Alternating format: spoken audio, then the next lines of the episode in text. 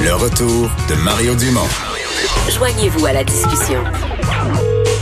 Appelez ou textez 187 Cube Radio. 1877 827 2346. C'est l'heure de la chronique politique. Euh, Gilles Barry, bonjour. Bonjour Mario. Et Alors, t- tu veux me parler de leadership euh, au moment où survient une crise, une pandémie? ouais, mais Mario, je veux te parler d'abord euh, euh, de notre peuple, du peuple québécois, un peuple qui a le sens, qui retrouve le sens du bi, de la corvée nationale, euh, du coude à coude. Il y a 7000 personnes qui se sont levées suite à l'appel du premier ministre. C'est impressionnant, ça, hein? 7000, là, des retraités, des gens qui, qui étaient tranquilles, qui étaient sortis du système, puis au moment où il y a Ouais. plus de risques, parce que quand même, le travail va être plus difficile, il y a plus de risques, ils ressautent à bord, ils disent, j'embarque, moi, ça m'impressionne. Oui. Puis, euh, il y a un pilote dans l'avion. euh, il exerce un leadership qui est très inspirant, qui est très sécurisant pour la population du Québec. J'en profite pour ouvrir une parenthèse, Mario, puis je pense que tu vas être d'accord avec moi. Je félicite les partis d'opposition qui, dès le départ, ont dit la patrie d'abord, le sens commun d'abord, l'intérêt national d'abord, l'intérêt de la nation au-delà de toutes les petites partisaneries politiques. Hmm. Il faut les féliciter. Ils ont laissé vraiment la place euh, à M. Legault parce que tu l'as dit ce matin, Mario, et on le voit, je ne veux pas m'éterniser beaucoup sur ce qui se passe à Ottawa. Je pense que tout a été décrit. Puis de prendre une vieille expression de Jean Garon, c'est dans les épreuves et dans les difficultés qu'on fait la différence dans les leaders politiques entre les Pee-Wee et Bantam. Et là, on voit qui, qui ressort le plus. Alors, euh, on, on- puis d'ailleurs, je parce qu'il y avait quelqu'un à TVA qui a déclaré ce matin, il dit, faudrait cloner notre premier ministre au Québec puis l'envoyer à Ottawa, tellement qu'il est bon. Alors, euh, moi, je veux remercier le peuple québécois qui a répondu à l'appel de, de M. Legault et de son équipe. Euh, les partis d'opposition, naturellement, qui ont très, très bien fait ça. Et euh, je vais te dire, Mario, en fin de semaine, j'ai redécouvert mes vieilles notes de ma visite à l'OMS en 2000, quand je suis allé à Genève. Parce que Et- comme ministre des Affaires sociales, corrige-moi, tu avais fait adopter un projet de loi sur le tabac ouais, qui t'avait amené à l'OMS. Oui, puis Jean Rochon m'avait dit, faut que t'ailles, c'est important, m'a organisé des rencontres.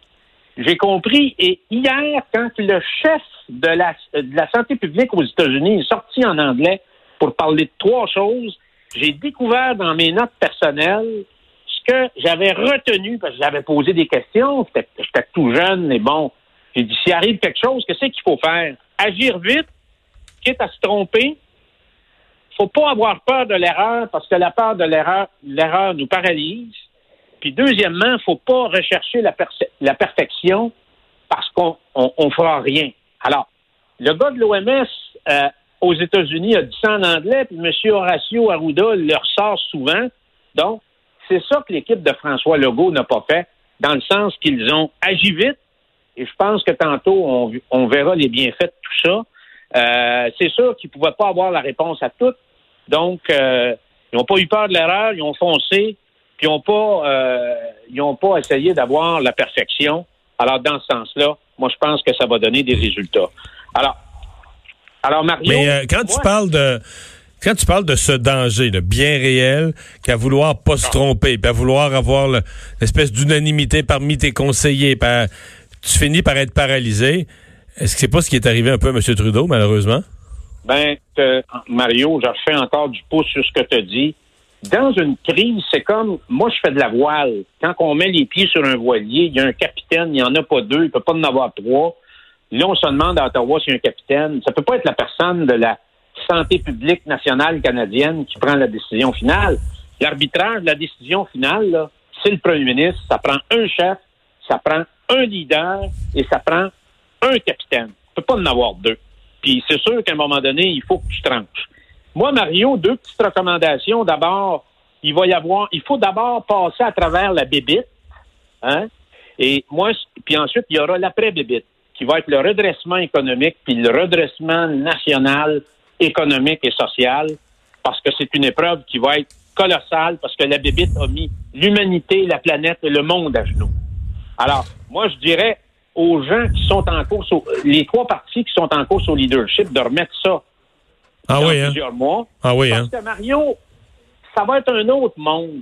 ça va être une autre vision du monde, ça va être d'autres priorités. Alors, on voudra entendre les nouveaux leaders, hommes ou femmes, en fonction des vrais enjeux de société après l'épidémie.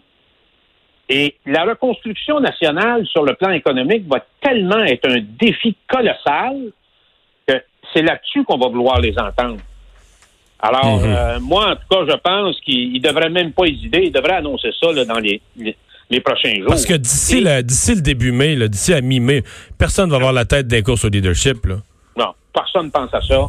Alors, les gens, aujourd'hui, on s'occupe des siens, on sauve sa peau, on faut être, faut être sûr de manger trois fois par jour. Et là-dessus, Mario, ta chronique la semaine passée m'a fait rire. Parce que tout ça nous remet les priorités à bonne place. Il y a trois semaines, on aurait fusillé à peu près tous les chauffeurs de camions au Québec. Et là, si on les avait pas, on mangerait pas là, dans deux semaines. Les gens qui, qui, qui font le transport de nourriture, de médicaments et de tout ce que tu voudras, des, des choses essentielles que nous avons besoin pour vivre. Si on les avait pas, Mario, là, on serait dans marde. C'est ça qu'il faut dire. Alors, ça aussi va replacer, à mes yeux, l'être humain sur les bonnes valeurs, les vraies valeurs, le sens commun qui est important dans les périodes d'épreuves et de difficultés, mais qui peut nous permettre aussi de nous redéfinir comme société en fonction des, des nouveaux enjeux qu'on va avoir. Alors, euh, et on voit qu'on a chez nous un vrai gouvernement national. Ouais. Une dernière question. euh, Est-ce que la situation de notre esprit est rattrapable pour Justin Trudeau, qui aujourd'hui euh, a annoncé des mesures quand même, finalement fermer les frontières, etc. euh, va, euh, on nous annonce à Ottawa des communications quotidiennes plus disciplinées, etc. Est-ce que si la, si la crise dure plusieurs semaines, est-ce que c'est rattrapable pour M. Trudeau ou est-ce qu'il y a un dommage irréparable de fait selon toi? Moi, d'après moi, il est fait. Et euh, il est fait comme un poulet parce que là, ça fait deux, trois crises qui, s'additionnent depuis le début de l'année où il a démontré qu'il n'était pas là. D'ailleurs, les premières heures de la crise, là, quand il faisait sa conférence de presse devant chez lui, contrairement au premier ministre du Québec, il parlait de lui et de sa femme. M. Legault parlait de son peuple. Alors, tu peux pas passer la moitié de la conférence de presse là, à répondre à des questions sur toi-même. Alors, il est pas là, il l'a pas, il est pas frémé pour être capable de, de prendre des décisions puis mener la barque dans une grande tempête, Mario.